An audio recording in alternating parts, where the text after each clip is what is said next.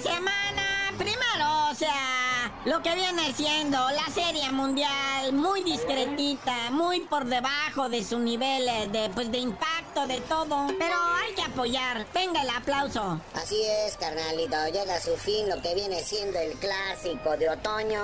En seis partidos, en seis juegos. Houston despacha a los Phillies de Filadelfia. Marcador final el sabadito. Cuatro para Houston, uno para Filadelfia. Y era ganar cuatro de siete. Y pues Houston se la lleva en seis juegos, 4 a 2 la serie. Así que hay campeón en el béisbol de las grandes ligas. Y estos sí ya no regresan a la actividad hasta por ahí de marzo, abril, hijo. Obviamente también está el campeonato de mi Carlitos Vela. Se le hizo por fin, Diosito Santo. Gracias, gracias. Carlitos Vela es campeón con Los Ángeles FCALB. Por fin campeón. Para eso me lo trajeron a Carlitos Vela para que fuera campeón. Y mira nada más de qué manera él asiste para el segundo gol, porque en tiempo regular salen empatados 2 a 2 antes de finalizar el partido. Salió de cambio Carlitos Vela. Se van a los tiempos extras.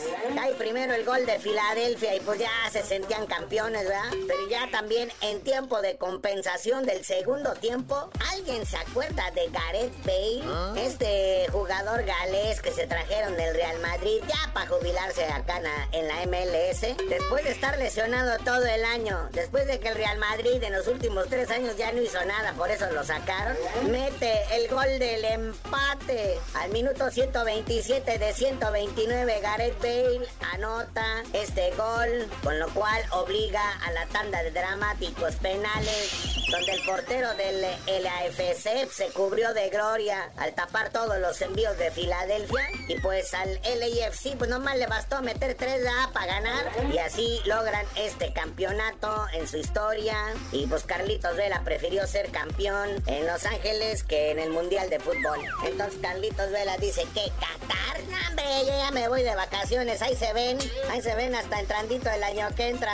Carnalito, primero lo primero, aplauso al bibol, boxeador de aquellotas, con un solo objetivo, ¿verdad? O sea, ah. el mantener la corona, ser el mejor. Ya después pensaré en el dinero, ya después pensará en las casas, en los carros, en los yates. Pero primero, primero, o sea, ser el legítimo campeón, no con peleas a modo, etcétera, etcétera. Cuéntanos qué viste, muñeco, porque lo que haya sido no le alcanzó a mi zurdo. Y ahora sí, la noticia que está en todas las fiestas, en todas las pláticas obligadas, la tunda que le puso Dimitri Vivol a un mexicano más. Ahora se trata del zurdo Ramírez, le quita lo invicto al Gilberto, el zurdo, y lo hace ver mal, igual que con el Canelo, ¿no? O sea, este Dimitri Vivol ya de veras le tenemos que poner el adjetivo de el come mexicano.